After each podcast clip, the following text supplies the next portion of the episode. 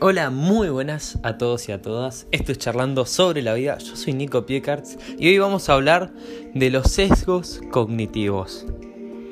Un sesgo cognitivo es una interpretación errónea, sistemática de la información disponible que ejerce influencia en la manera de procesar los pensamientos, emitir juicios y tomar decisiones. El concepto de sesgo cognitivo fue introducido por los psicólogos israelíes Kahneman y Trepsky en 1972. Es un término relativamente nuevo y es eh, la interpretación errónea, interpretar mal una información, pero no solo una vez, sino de manera sistemática, repetidas veces.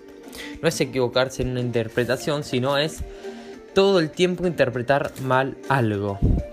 Así que ahora vamos a hablar un poquito de distintos sesgos para conocer algunos y poder autoconocernos y ver y decir, ok, estoy cayendo en tal sesgo, estoy actuando sistemáticamente e interpretando mal este cacho de información siempre. Solo escuchamos lo que queremos escuchar. Vamos a hablar por esos sesgos primero. Primero tenemos el sesgo de confirmación aceptamos sin más las pruebas que apoyan nuestras ideas, mientras que nos mostramos escépticos con las que son contrarias, considerando las parciales o interesadas. Como explica Michael Schemer en The Believing Brain, reaccionamos de forma emocional a datos conflictivos y después racionalizamos porque nos gustan o no. Básicamente, este sesgo es aceptar ideas eh, y pruebas y cosas que validen lo que ya pensamos y rechazamos a las que son totalmente contrarias. Y esto lo solemos hacer todos y siempre. Eh, y el psicólogo Michael Schemer, que explicaba en su libro de Believing Brain, nos cuenta que más a fondo, que es un libro que recomiendo, que siempre eh, está ligado a una emoción que tenemos con esa idea y un apego. El segundo sesgo es de ilusión de serie o apofenia. A veces vemos patrones donde no los hay. Como explica también Schemer, estamos preparados para interpretar en conjunto hechos que pueden parecer que no están relacionados. Por ejemplo, si oímos ruido en arbustos, podría ser un depredador o solo viento. Y es mejor equivocarnos con un falso positivo que con un falso negativo, ya que un error podría suponer nuestra muerte por exceso de confianza. El problema es cuando esto nos lleva a teorías de conspiración por todas partes. Básicamente, el ser humano por naturaleza busca patrones para facilitar y ahorrar energía y es un mecanismo que tenemos hace millones de años que nos aseguraba eh, la supervivencia en aquel entonces. Como decía recién, es mejor un falso positivo que un falso negativo. ¿Ok? Entonces, el humano y las personas tendemos a buscar patrones y encontrar en cosas que realmente no tienen nada que ver.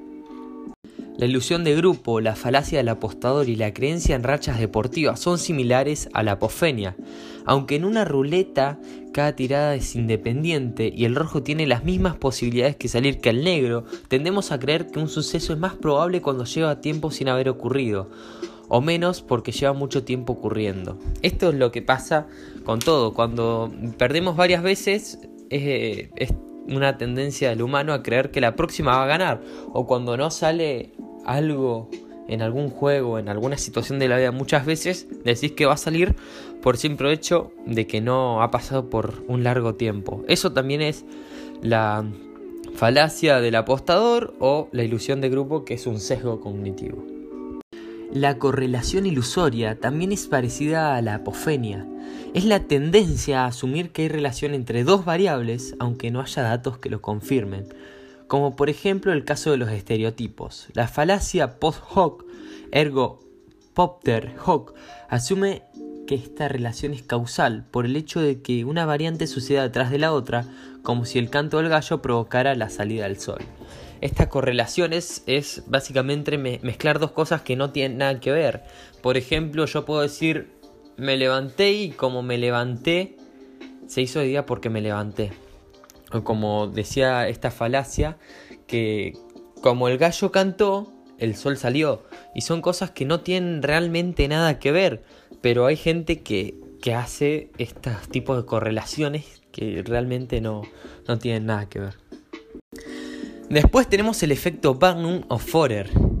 Los horóscopos parecen creíbles por su culpa, ya que tendemos a tratar las descripciones vagas y generales como si fueran descripciones específicas y detalladas, cosas que les ocurre especialmente a los Géminis, a pesar de ser pensadores independientes y no aceptar las afirmaciones de los demás sin pruebas. Por ejemplo, estoy usando la ironía. Hay mucha gente que sufre de este sesgo cognitivo de por ejemplo, el tarot va o los horóscopos te dicen vas a tener una semana. Sí, es algo tan general que puede encajar en la vida de cualquier persona.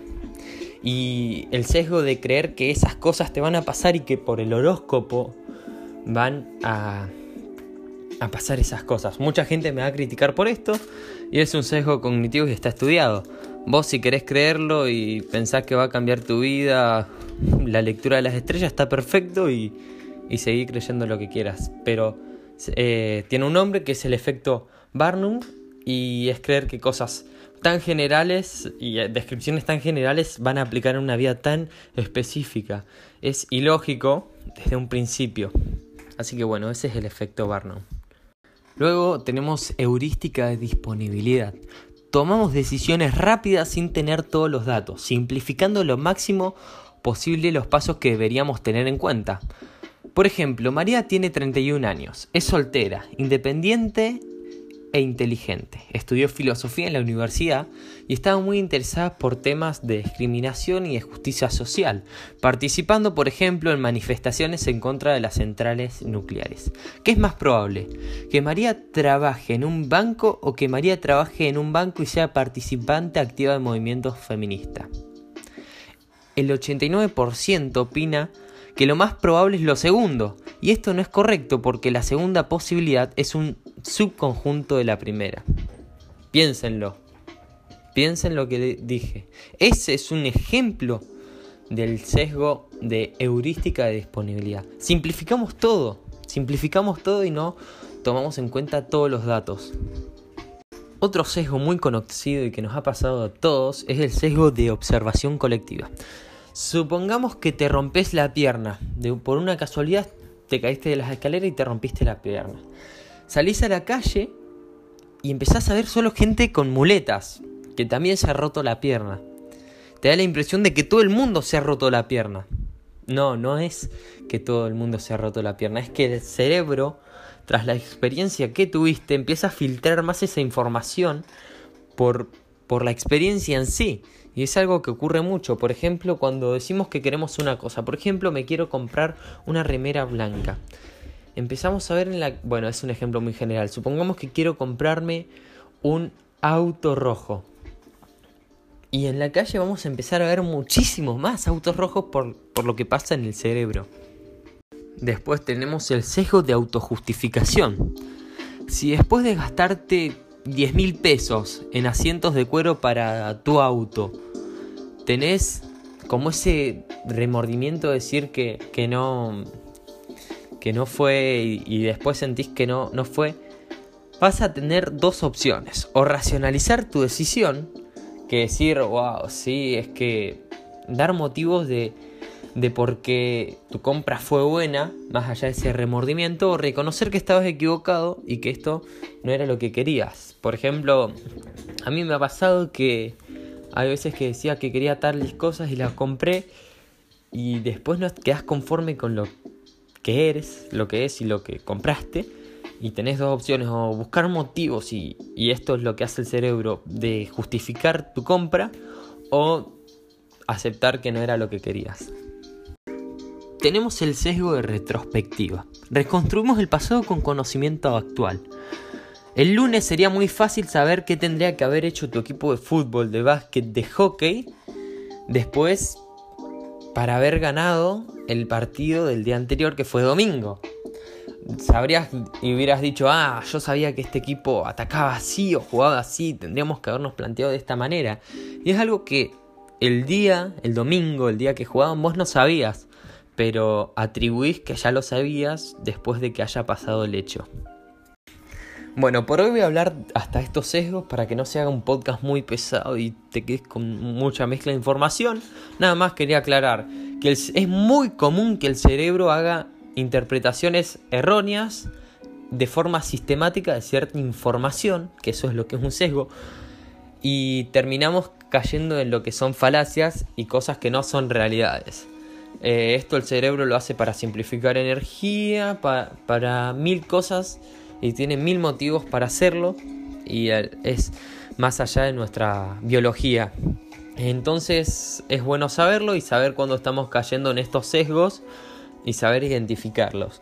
Espero que te haya gustado el podcast de hoy. Si te interesa saber más de unos sesgos, puedes escribirme en Facebook o en Instagram, charlando sobre la vida que lo encontrás. No olvides de compartirlo con tus amigos, que seguro les puede servir para algo.